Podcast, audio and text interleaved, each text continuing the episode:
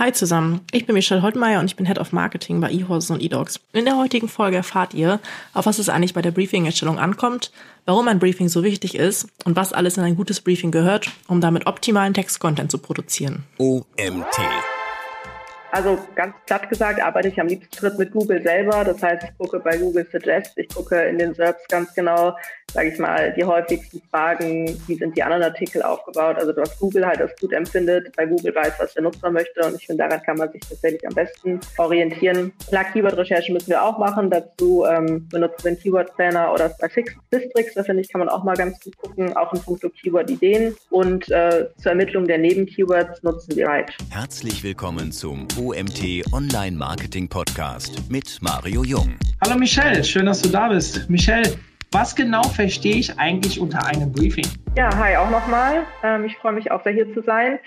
Ähm, ja, was versteht man unter einem Briefing?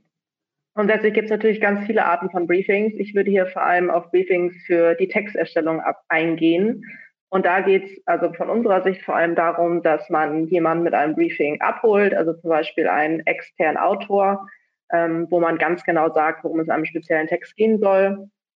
Und den Autor zum Beispiel mit den verschiedenen Vorgaben, die halt im Briefing drinsteht, so gut zu schulen, dass diese Person eben in der Lage ist, einen optimierten, also einen SEO-optimierten Text zu schreiben, der zu meinem Magazin passt, beziehungsweise zu meinem Produkt passt. Das können ja ganz verschiedene Texte sein. Bei uns sind es halt ganz viele Magazinartikel, die wir briefen, Magazinthemen. Es können aber auch mal Produkttexte, Produkttexte sein, die müssen natürlich genauso gebrieft werden. Mhm. Jetzt wissen wir, okay, wofür wir es brauchen. Ja, verschiedene unterschiedliche Textformen, die ihr wahrscheinlich auch bei euch auf der Webseite nutzt. Auf eurer Webseite genau. gehen wir vielleicht auch gleich noch ein.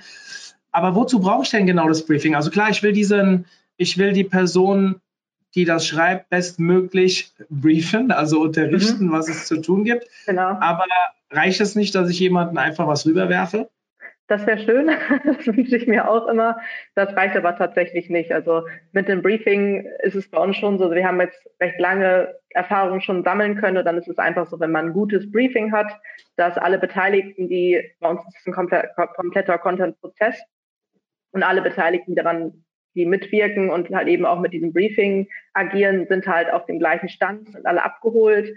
Es äh, gibt deutlich weniger Missverständnisse, weniger Korrekturrunden, was natürlich auch immer ein bisschen zeitfressend ist sonst.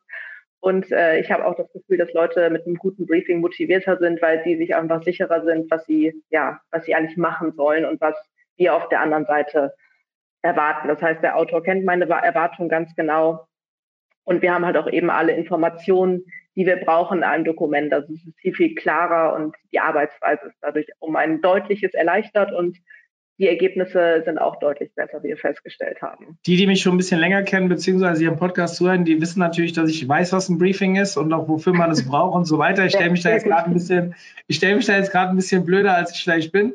Ähm, ich empfinde, warum wollte ich unbedingt dieses Thema haben? Ich glaube, das Thema Briefing ist sehr häufig gerade in der Zusammenarbeit Agentur, ähm, Dienst, äh, nicht Dienstleister, Agentur und Kunde ein sehr häufig ein Thema. Wenn es irgendwo Unzufriedenheiten in Bezug auf Qualität gibt und so weiter, dann beruft sich die Agentur gerne auf ein scheiß Briefing und auf die, äh, um es mal direkt auszudrücken, und äh, umgekehrt, ähm, ja, äh, meistens geht es dann auch um die Kosten und du hast eben schon gesagt, wenn man solche Feedback-Schleifen vielleicht auch vermeiden kann oder auch wenn es nur eins, zwei weniger sind, dann ist es ja auch weniger Zeit, die man braucht. Dementsprechend äh, hat man diese Diskussion vielleicht weniger. Ähm, jetzt hast du eben schon über Artikel gesprochen. Wo bzw. wann setzt ihr denn noch Briefings ein? Also grundsätzlich äh, gucken wir natürlich, dass wir viel briefen, wie es irgendwie nur geht, weil wie gesagt, Briefings bringen nur Vorteile mit sich. Das heißt, ich bin zum Beispiel auch fürs Influencer-Marketing bei uns zuständig. Da briefe ich die Leute genauso, was sie da machen sollen, was wichtig ist, worauf die achten sollen. Ähm, bei uns kommen Briefings aber zum größten Teil oder das, da sind die am besten optimiert, würde ich sagen, im Content Management halt eben zum Einsatz, weil wir einfach ganz viel Text produzieren. Das heißt, wir benutzen die Briefings, wenn wir Magazinartikel Artikel neu aufsetzen, irgendwelche bestimmten Themen behandeln wollen, die wir noch nicht haben. Wir benutzen aber auch Update-Briefings mit zum Beispiel für, für zum Beispiel Themen, die wir eigentlich schon haben, aber wo wir dann halt das Ganze noch optimieren wollen und dann müssen wir auch sagen, okay, das und das fehlt. Dementsprechend packen wir das in ein Briefing. Wir packen das aber auch, also wir benutzen auch Briefings, wie ich eben auch schon sagte, für Produkttexte. Also das ist tatsächlich sehr vielfältig. Man kann Briefings aber auch genauso im Videomarketing einsetzen. Wenn man da ein spezielles Video braucht, muss es genauso gebrieft werden. Im Bereich Social Media, wenn man da Posts verfasst. Also letztendlich äh, finde ich es gut, wenn man in jedem Bereich Briefings einsetzt, wenn man irgendwie mit extern zusammenarbeitet, weil die Zusammenarbeit dadurch einfach erleichtert wird. Und ähm, wir haben das jetzt im Content Marketing bei uns, im Content Management bei uns stark optimiert.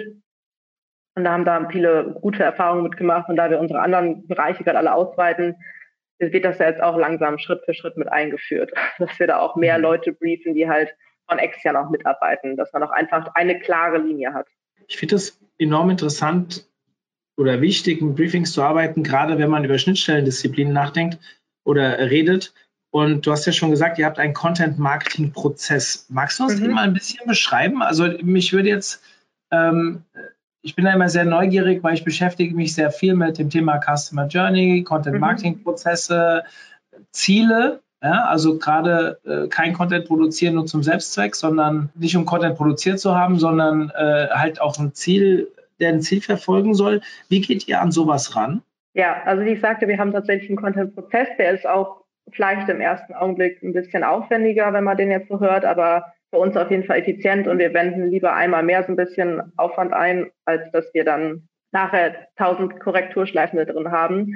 Heißt, wir haben wirklich einen Prozess von der Themenfindung dann letztendlich bis zur ähm, Veröffentlichung. Das heißt, wir haben erstmal sag ich mal, eine Content-Ideen-Pipeline, wo wir alles sammeln dann ist es meine Aufgabe als Content Managerin, dass ich sage, okay, die und die Themen sind jetzt für uns relevant, die lassen wir auf jeden Fall produzieren. Oder wir machen das halt so, dass wir mit Content Hubs arbeiten und dann gucke ich, was in der Ideenpipeline zum jeweiligen Hub ist, dass ich das damit aufgreife. Das heißt, es rutscht dann sozusagen in den Prozess weiter in den Status akzeptiert. Dort ähm, liegen die ganzen Content Pieces dann sozusagen und dann kommen meist irgendwie Praktikanten oder Azubis zum Einsatz, die halt die Sachen briefen zu den speziellen Themen. Da haben wir auch Briefing-Vorlagen mittlerweile für entwickelt. Das heißt, die sehen dann genau, wenn sie das aufrufen, was müssen die jetzt eigentlich noch ausfüllen für das äh, spezielle Content-Piece, was fehlt da im Briefing, was müssen die genau vorbereiten. Wenn das fertig ist, werde ich wiederum benachrichtigt, dass ich das an die verschiedenen Autoren ähm, herantrage, weil wir haben ja verschiedene Plattformen. Also wir haben ja sowohl Pferdeplattform als auch die Hundeplattform. Und das ist natürlich nicht so, dass alle Autoren alles schreiben können, sondern wir wirklich auch äh, für die verschiedenen Fachdisziplinen Autoren haben, die ich dann ganz gut kenne und einschätzen kann. Das heißt, ich verteile die jeweiligen Briefings dann an die Leute. Das heißt, wenn wir jetzt gerade zum Beispiel Gesundheitsthemen haben, bekommen das irgendwie Tierärzte oder sowas, dass wir da wirklich auch ähm, ja, Experten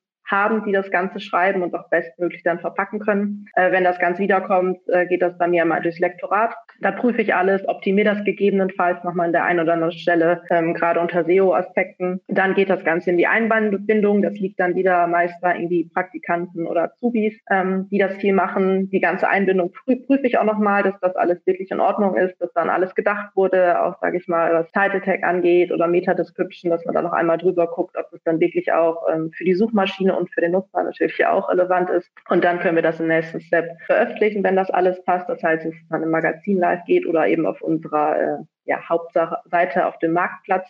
Und dann ist das eigentlich so, dass wir, je nachdem, wie, wie wir gerade von den Kapazitäten aufgestellt sind, das nach einer gewissen Zeit einmal prüfen, gucken, ob der Content so rankt, wie wir uns das vorgestellt haben, ob das, äh, das passende Keyword auch wirklich bedient ist. Manchmal ist es ja auch so, dass es dann doch überraschenderweise für andere Sachen rankt, die man eigentlich gar nicht so auf dem Schirm hatte. Das heißt, man den Content gegebenenfalls nochmal optimieren muss oder kann. Und dann geht dieser Prozess eigentlich wieder von vorne los. Also, dass wir sagen, okay, das rankt noch nicht so, wie wir uns vorgestellt haben, heißt, es bekommt ein Update-Briefing und dann geht es wieder Schritt für Schritt dann Richtung zweiter Veröffentlichung. Mhm. Sehr spannend. Erstmal danke, dass du uns das so äh, ausführlich erklärt hast.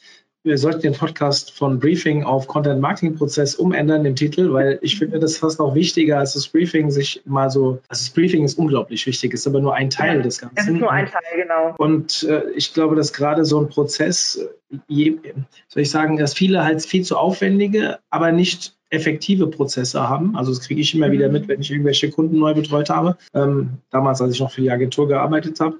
Und ich glaube, dass das heute noch relativ ähnlich ist.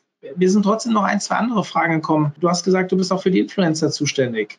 Ja, genau. Ähm, und die werden auch gebrieft. Wie gehen Influencer mit Briefings um? Also ich habe immer so eine Erinnerung früher, das ist jetzt schon ein bisschen länger her, dass gerade Blogger mit äh, Briefings, also sprich auch einem Beschneiden der eigenen Möglichkeiten immer so ihr Problem hatten. Ich selbst habe nicht so viel Erfahrung mit Influencern, außer Online-Marketing-Influencern, die ich aber meistens auch persönlich kenne. Wie, wie gehen die mit sowas um? Ja, das ist tatsächlich eine sehr gute Frage, die auch sehr spannend ist. Also bei uns ist das so, dass wir Influencer-Marketing hauptsächlich im internationalen Kontext ausüben, weil wir in Deutschland Marktführer sind und wir jetzt eigentlich nicht mehr da das Bestreben haben, dass wir die Marke eHorses an sich noch mit dem äh, Marktplatz präsentieren müssen, weil das kennt eigentlich jeder. Also nur als Beispiel, E-Horses wird häufiger gegoogelt als Pferde kaufen. Also da ist es wirklich so, dass die Leute E-Horse mit Pferdekauf verbinden. Das heißt, da müssen wir das nicht mal extra vorstellen. Äh, deswegen spezialisieren wir uns da aufs Ausland, weil wir halt mitten in der Internationalisierung stecken. Und da ist es tatsächlich noch sehr anders. Also es gibt Influencer, die nehmen das sehr gut an, die sind aber auch sehr professionell aufgestellt. Das heißt, die erwarten es auch ein Stück weit, dass die wirklich nachfragen, okay, was soll ich genau machen? äh, schick mir bitte alle Informationen rüber, die ich brauche. Dann ist es für die auch selbstverständlich, dass die zum Beispiel nach dem Briefing einmal der, äh, mir das Content Piece, also in diesem Fall ein Instagram-Post, ein Facebook-Post, ein TikTok oder was auch immer wir da gebucht haben, rüberschicken, auch nochmal zum Gegencheck, ob wir das Briefing eben gut erfüllt haben. Dann gibt es aber auch immer Influencer, die das noch gar nicht so verstehen. Also die, das heißt, wir buchen da was, wir sagen denen, okay, stell bitte E-Horses vor und dann erwarte ich eigentlich, dass man das jetzt nicht morgen macht, sondern dass man das einmal zusammen entwickelt und dann wird das einfach veröffentlicht und man denkt so, ai, ai, ai, stopp, so wollte ich das gar nicht.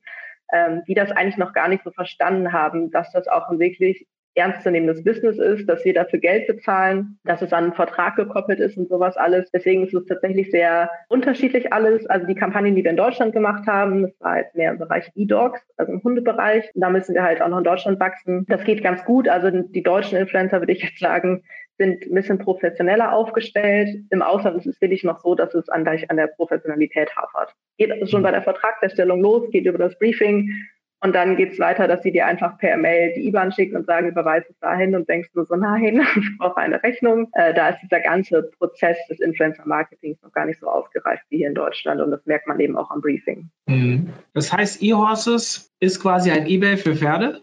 Ah, eBay bitte nicht. Nein, wir erklären das immer so, dass äh, wir sagen, es ist sozusagen die mobile.de nur für Pferde. Also ähm, wir bringen halt Käufer und Verkäufer zusammen. Äh, genau, sind sozusagen ein Marktplatz für die beiden, dass sie sich halt eben treffen können und das mittlerweile im internationalen Kontext, weil der Pferdekauf eben sehr, sehr international ist. Das mhm. haben wir jetzt ja auch gerade durch Corona wieder mehr gemerkt. Also das ähm, hat uns auf jeden Fall einen Push gegeben. Da war es gar nicht so verkehrt dafür. Mhm. Ich sehe gerade auf der Seite, 574 Pferde wurden heute schon verkauft. Sehr spannend. Ja, genau. Ähm, alle 18 Minuten mittlerweile wird ein Pferd über E-Horses verkauft. Da kann man auch einen netten äh, Elite-Partner-Slogan draus machen. Ja? ja. Alle 18 ja. Minuten verkauft mehr. Verliebt sich ein Pferd. So. Das heißt, du hast vorhin von Briefing für Produktseiten gesprochen. Sind jetzt diese Pferdevorstellungsseiten eure Produktseiten? Hm, das heißt Pferdevorstellungsseiten. Also wir haben ja, also das Pferd hat ja jedes Pferd, das verkauft wird, hat ja bei euch eine Detailseite, wenn ich das richtig so, sehe. Ja, genau. Also jedes Pferd hat eine Detailseite. Das ist aber so, dass die von den Verkäufern selbst befüllt wird, also mit der Beschreibung eben. Das machen die selber. Also wenn wir die noch alle schreiben müssten, ich glaube, da können wir stundenlang durcharbeiten, vor allem in den verschiedenen Sprachen. Ähm, nee, ich meine sozusagen Landingpages. Also es gibt da verschiedene Pferderassen ah, ja. und wir haben natürlich äh, für jede Pferderasse die Suchintention, keine Ahnung, Haflinger ist recht bekannt, Haflinger kaufen und verkaufen. Da haben wir natürlich eine Landingpage für, das heißt, wenn das irgendwer googelt, mhm. äh, versuchen wir da halt auch mit dem Textcontent dann nochmal die Seite zu unterstützen. Mhm ich hätte das eher als eine Kategorieseite gesehen als eine Produktseite, aber ich glaube, wir wissen jetzt alle, von was du ja, geredet hast. Ja, nein, das meine ähm, ich damit. Das ist jetzt auch, Produkt ist immer schwierig im Zusammenhang mit Tieren, aber das ist halt so ein bisschen so Kategorieseite, Produktseite. Kann dabei ja. Und ich, ähm, wir haben jetzt mit E-Docs, da sind wir gerade dabei, dass wir da richtig Produkte aufbauen. Äh, zum Beispiel so eine mhm. Hundebox haben wir jetzt rausgebracht. Das sind dann mhm. mehr Produktseiten. Mhm. Ihr nehmt es mir bitte nicht übel, dass ich die Push-Nachrichten äh, auf Nein Danke geklickt habe. Das macht ihr natürlich alle, alle, alle, die zugehört haben, die machen natürlich auf Erlauben. Äh, reitest du? Ja, genau. Also eigene Fehler nicht mehr, aber... Gesagt hättest, wenn du jetzt Nein gesagt hättest, dann hätte ich äh, noch ein paar weitere Fragen gehabt, aber das lassen wir an der Stelle. Was? Auch immer gerne. Äh, lass uns, lass uns zurückgehen zum Thema Briefing. Was passiert denn, wenn ich kein Briefing habe? Ja, das äh, hat man manchmal ein Problem. Also wir haben unser Magazin, vielleicht als kurze Anekdote, schon recht lange und wir haben früher einfach irgendwelchen Content da reingepackt, glaube ich, ohne Briefing eben. Das war auch Content, der über die sozialen Netzwerke ganz gut ausgespielt wurde, so war es nicht. Aber wir haben dann auch mittlerweile Content Pieces gefunden. Also wir räumen das gerade nach und nach auf. Ich hatte neulich einen Artikel, der hieß, glaube ich, Der liebe Winter, wo ich so denke, ja, wenn ich, gut, ich bin im E-Horse Magazin, da kann ich mir denken, dass es um Winter mit Pferden geht, aber äh, das hatte natürlich irgendwie keine Suchintention wirklich, was, also der Artikel hatte keine Suchintention, den er bedient hat. Und der Inhalt war dementsprechend auch irgendwie nicht wirklich aufgebaut. Also stand war inhaltlich gar nicht so schlecht, aber es stand halt, standen super viele Informationen drin zu ganz vielen Themen und zu ganz vielen Suchanfragen auch von Nutzern dass der eine Artikel das gar nicht bedienen konnte. Man konnte aber da schon sehr viel draus nehmen, aber war natürlich kein Artikel, der bei Google gerankt hat und äh, war auch kein Artikel, wo eigentlich Nutzer wirklich was von mitnehmen konnte. Und das ist eigentlich total schade, weil das dann ja auch verschenktes Potenzial ist. Also weil wir können ja für alles gut ranken und wir können zu einem Informationen rausgeben. Aber dann ist es in einem Artikel so ein bisschen verpackt, aber auch irgendwie nicht ausführlich und dann springen Nutzer ab und Google erachtet den Artikel halt auch nicht als besonders hilfreich, verständlicherweise. Mhm. Was gehört denn deiner Meinung nach alles in ein gutes Briefing rein? Das kommt auch wieder darauf an, wofür es ist. Also wir äh, für unser Magazin beziehungsweise für Kategorie der Produktseiten, äh, uns ist es auf jeden Fall ganz wichtig, dass wir einen einheitlichen Stil haben, dass wir den einmal im Briefing mit ausdrücken, dass wir die Zielgruppe beschreiben, heißt also, wenn der Autor zum Beispiel das erste Mal für uns äh, was schreibt, können wir da genau die Zielgruppe angeben und der weiß genau, okay, wer sitzt eigentlich auf der anderen Seite, wer möchte das eigentlich gerade lesen. Dann geben wir immer Inhalt, den Inhalt mit vor, was natürlich ganz wichtig ist, dass wir einmal die komplette Struktur mit aufnehmen, also sozusagen mit den Zwischenüberschriften, dass die Autoren sich daran orientieren können und das dann auch wirklich gut abarbeiten können, dass sie jetzt nicht selbst wild eine Struktur festlegen müssen und das passt dann alles gar nicht. Ähm, die Intention vom Text geben, geben wir auch noch mit an. Also wofür ist der Text eigentlich geschrieben? Das ist uns ganz wichtig. Die Keywords natürlich, also das äh, heißt, das Hauptkeyword ist ganz klar definiert in dem Text, dass der Autor auch wirklich weiß, worum es gehen soll. Und neben Keywords finden wir auch einmal noch raus, dass wir die auch mit angeben, dass der Autor da auch genau weiß, okay, also wir nennen das zum Beispiel im Briefing auch gar nicht neben Keywords, sondern weitere relevante Begriffe, dass der Autor in dem Augenblick weiß, okay, das ist auf jeden Fall auch noch wichtig und diesen Begriff muss ich auch mit im Text mit aufnehmen der spielt eine Rolle in diesem Zusammenhang. Dann geben wir immer noch Quellen mit, also Seiten, die wir gut finden zu dem Thema und die auch Google als gut empfindet, dass man sich halt daran orientieren kann, weil Hand aufs Herz, alles können wir nicht wissen. also auch wenn ich was schreibe, ich weiß nie zu werden, aber nicht jedes kleinste Detail. Ich muss mich auch immer irgendwo orientieren. Und was wir auch immer noch mitgeben, sind No-Gos. Also was dann wirklich vermieden werden sollte. Zum Beispiel, dass man keine anderen Marken nennen sollte und sowas alles, ist eigentlich ein Stück weit selbstverständlich, aber da haben auch so ein paar Erfahrungen gezeigt, dass das eigentlich doch nicht ist. Von daher dann lieber zu viel als zu wenig und dann auch noch No-Gos mit aufnehmen. Mhm. Du mal über so Fuck-Ups beim Briefing reden? Das ist so meiner Meinung nach so ein, so ein Thema, wo ich mir manchmal denke, eine kleine Nachlässigkeit im Briefing und prompt kriegst du einen Text der einfach nur noch für die Tonne ist. Also ist nicht immer so extrem, aber manchmal denkt man sich, okay, ich habe ein neues Thema, ich schaue ein Briefing raus und dann kriege ich was zurück und denke mir, okay, wie, wie, wie, auf, wie kam der auf dieses schmale Brett sowas rauszuhauen. Aber dann gucke ich mir das Briefing nochmal an und dann ist es vielleicht doch nicht ganz 100% verständlich gewesen. Ähm, ja. mit, mit dem Wissen, was für ein Resultat rauskam, wo ich mich dann über mich selbst ärgere, dass ich mich vielleicht doch nicht genug damit beschäftigt habe, zeigt ja nur, dass man sehr genau sein sollte mit seinem Briefing. Es wäre auch eigentlich meine nächste Frage gewesen. Wie genau sollte mein Briefing sein? Also wahrscheinlich je genauer, desto besser. Ja, das ist schon die richtige Antwort darauf. Wie gesagt, ich hatte das eben schon gesagt mit den No-Gos. Wir schreiben da auch wirklich Sachen drauf, die selbstverständlich sind, aber wo ich manchmal so denke, okay, braucht man das jetzt eigentlich wirklich nochmal sagen? Aber ja, das heißt wirklich, je genauer, desto besser. Also alle Informationen, die man irgendwie bekommen kann oder dem Autor mitgeben sollte, sollen da auch rein. Und selbst wenn man da selbst denkt, okay, das kann gar nicht sein, dass der das nicht versteht von sich aus oder gar nicht dran denkt, doch, es ist möglich, wirklich, dass man sowas schon sagt, wie negative Begriffe gehören nicht rein oder Wertung und sowas alles. Also von daher würde ich mir da lieber gerade auch in dieser Briefing-Prozessentwicklung ähm, mehr Zeit nehmen und wirklich ganz genau sagen, okay, was muss ich dem Autor mitgeben, auch in puncto Stil und sowas alles, dass ich da ganz genau und ganz klar sage, was mir wichtig ist. Und äh, das ist ja grundsätzlich auch so ein Rahmen. Also das, so ein Briefing ist ja so, dass man das nicht jedes Mal komplett neu erstellen muss, sondern wenn ich ein Briefing für mein Magazin habe, da ist der Stil ja immer gleich. Das heißt, den Stil kann ich ja immer so lassen. Das heißt, wir haben wirklich so einen Rahmen und wir haben wirklich nur so einen mittleren Part, sage ich mal, rot hinterlegt mit Sachen, die man neu immer ausfüllen muss und der Rest passt ja. Und da stehen auch wirklich sehr generische Sachen drin, so wie kurze, prägnante Sätze und denkt, ja, eigentlich ist es klar, dass man keine Schachtel über zehn Zeilen schreibt, aber so sichert man sich ab und der Autor weiß es auch ganz genau. Und daher wirklich immer, wie du schon sagtest, je genauer, desto besser, weil dann kann in der Regel weniger passieren, sagen wir es so. Das heißt, ihr geht auch auf so stilistische Themen ein? Ja, tatsächlich schon. Ja, ich, ich, mir, mir ging es darum, jetzt vielleicht nicht nur bei Text, auch bei Video, Foto vielleicht. Also könnte man ja auch über Briefings diskutieren. Mhm. Ähm, weil für mich ist es immer schwierig, wenn man halt unterschiedliche Autoren hat. Ich meine, wir haben ja das beim OMT das Problem, wir sind ein Gast-Content-Portal. Mhm. Und jeder Mensch hat natürlich eine andere Art zu schreiben. Und wir haben auch relativ aufwendige Briefings, wo ich mir beim ersten Mal gedacht habe, boah, da könnte ich auch den Artikel selbst schreiben, so lang ist das Briefing mittlerweile. Ja.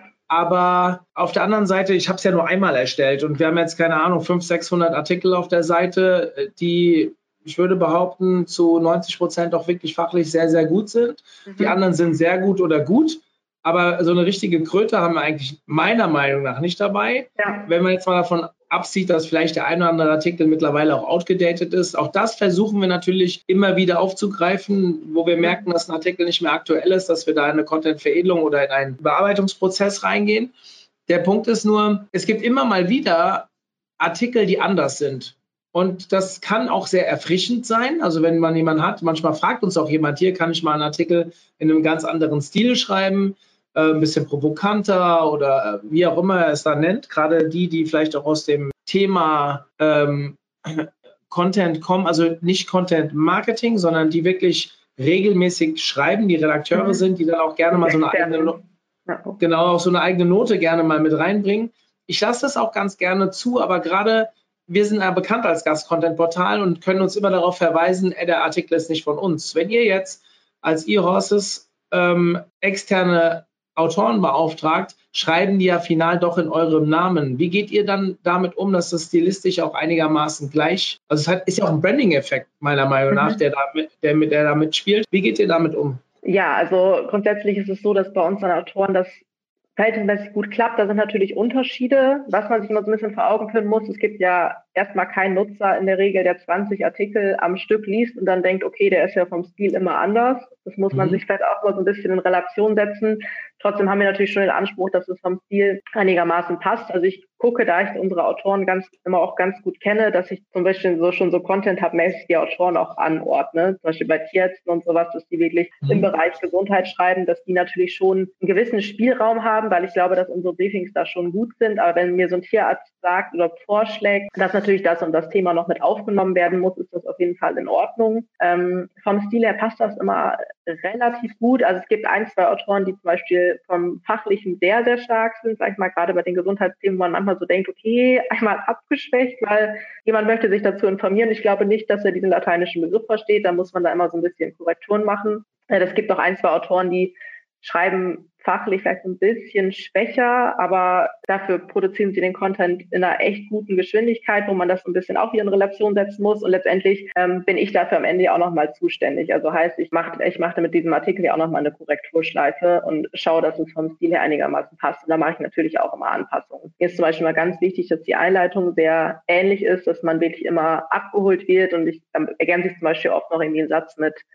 alles über das Thema Hautpilz beim Pferd zum Beispiel erfährst du in diesem Artikel. Also, dass ich immer zum Beispiel gucke, dass ich da den Nutzen noch einmal mitnehme und darauf vorbereite, was jetzt kommt. Das ist dann schon so, dass dieses, das Ganze in der Korrekturschleife mit eingearbeitet werden muss. Aber letztendlich, und das sagtest du ja auch schon, sind das Ganze ja Evergreen-Themen und dann ist es mir auch wert, dass ich mir dann noch mal ein bisschen mehr Zeit nehme, die Korrekturen vornehme und dann halt auch eben den Stil einigermaßen glatt ziehe. Und letztendlich ist es ja auch so, dass die Autoren auch oftmals gute Vorschläge noch haben. Also wir haben es auch im Briefing zum Beispiel drin, dass wir sagen, dass man eine gewisse Freiheit hat. Also man sollte sich natürlich an die Struktur halten, aber oftmals kommt von denen dann auch noch so ein, zwei Zusatzabschnitte oder sowas, wo man so denkt, ja, das ist eine total interessante Information, die ich jetzt gar nicht so beachtet hätte, dann lassen wir das natürlich da auch mit drin.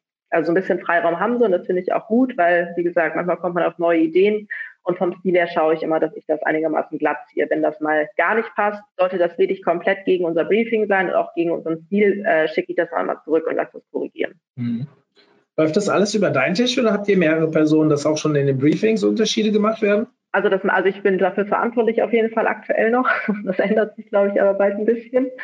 Ähm, und die Briefings werden wirklich viel von unseren Praktikanten und Azubis erstellt. Aber da ich die alle wiederum für das Briefing briefe und da einmal abhole und schule, äh, ist das relativ einheitlich. Und die benutzen ja auch die gleichen Tools, die haben die gleichen Vorlagen, Briefings, dass sich daran orientieren können. Von daher ist das eigentlich relativ äh, äh, ja, gut vom, also von der Einheitlichkeit. Mhm.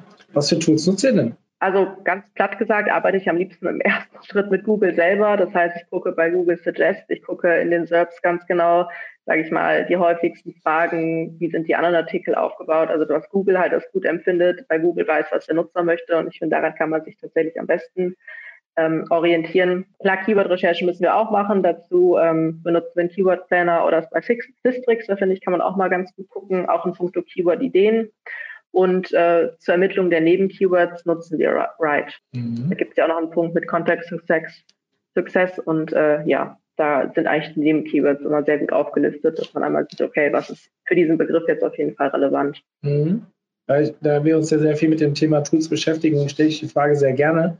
Ja. Ähm, wir nutzen also wir gehen auch so vor und im Thema WDF, IDF, also sprich neben Keywords und so. Ich bin ein Termlabs-Fan, allerdings habe ich auch mhm. schon mit Write gearbeitet, das ist bei sehr auch sehr gut. Ähm, bin mit beiden eigentlich relativ happy. Nur für die, die sich jetzt vielleicht da weiter interessieren, ihr könnt mich auch gerne anschreiben unter mario.omt.de ähm, und ich kann euch gerne auch mal eine Palette an Tools schicken, die man da nutzen kann. Es gibt noch ein paar weitere, die wir auch alle getestet haben, sprich, die man als gut deklarieren könnte.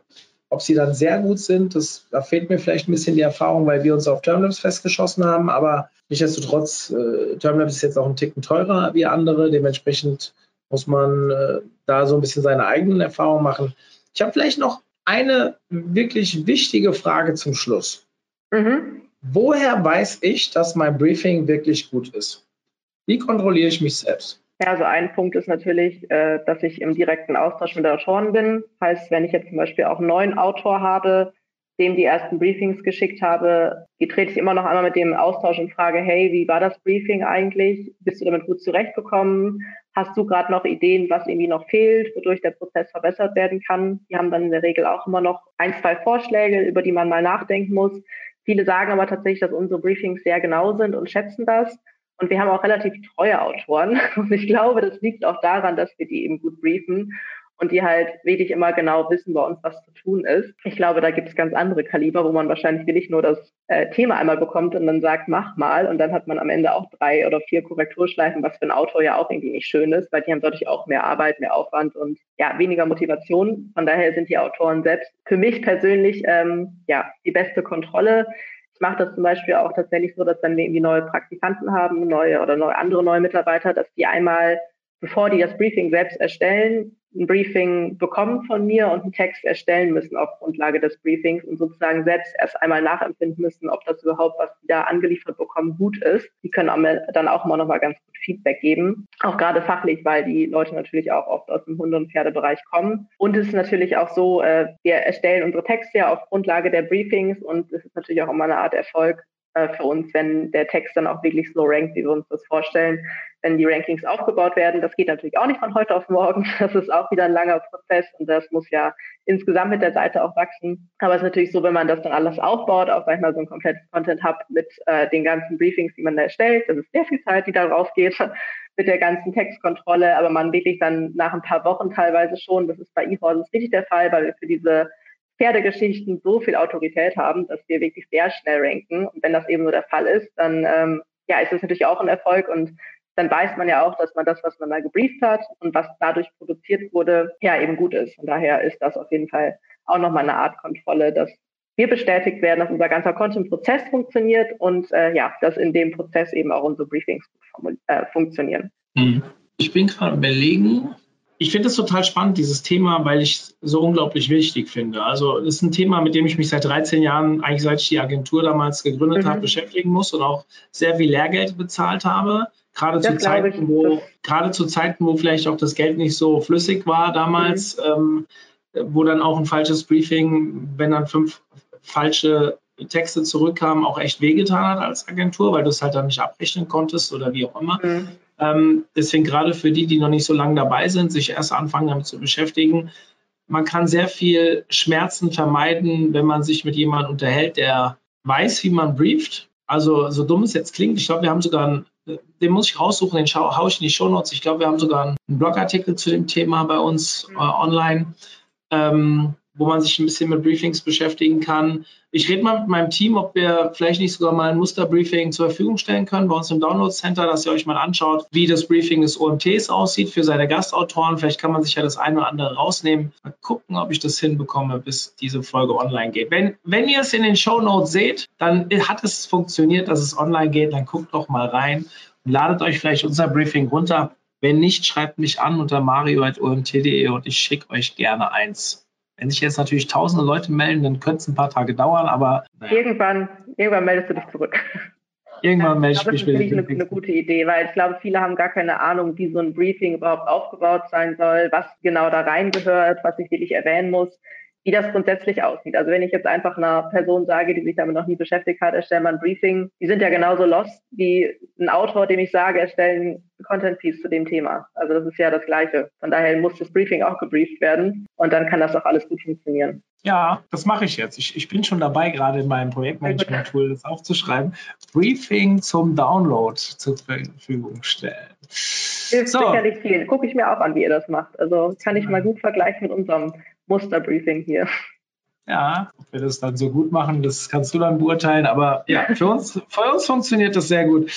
Liebe Michelle, vielen lieben Dank für deine Einblicke, wie ihr das bei eHorses macht. Es hat mir sehr viel Spaß gemacht, ähm, dir dazu auch, zu hören. Dankeschön ein Thema, das man immer wieder diskutieren kann und auch, glaube ich, nicht genug diskutieren kann. Auch wenn es eigentlich ein relativ kleines Thema ist, hat es eine sehr große Auswirkung in meinen Augen. Dementsprechend, und das also ist auch wirklich wichtig, weil man erstellt, also wir erstellen speziell damit Evergreen Content. Das heißt, mit so einem Briefing hat man auch wirklich eine große und langfristige Wirkung. Oder kann ja. man haben. Nicht immer, aber oft. Deswegen sollten wir uns ausführlich damit beschäftigen. Also schaut in die Show Notes, dort findet ihr hoffentlich, ja, nein, ihr findet das bis dahin, ähm, die, die, unser Standardbriefing zum Download. Wenn ihr Fragen habt, meldet euch bei Michelle oder bei mir. Und ähm, was könnte ich noch sagen? Ah ja, und wir haben, wir haben natürlich noch einen weiteren Artikel dazu, den findet ihr auch in den Show Notes. Also wer sich da tiefer reinarbeiten will, weil er das genauso wichtig empfindet wie wir beide, dann habt ihr hier die Möglichkeit. Liebe Michelle, wir sind raus.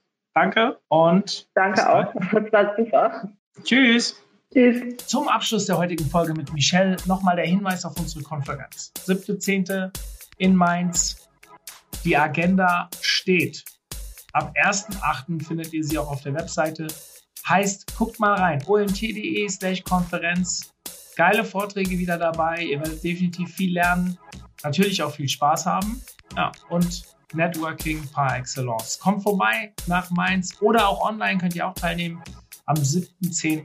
Ich freue mich, euch vielleicht dann auch vor Ort persönlich begrüßen zu dürfen. www.omt.de slash Konferenz oder ihr googelt einfach nach OMT 2022 und ihr werdet es finden. In diesem Sinne, ich bin raus und freue mich, euch in Mainz zu sehen. Bis dahin, euer Mario.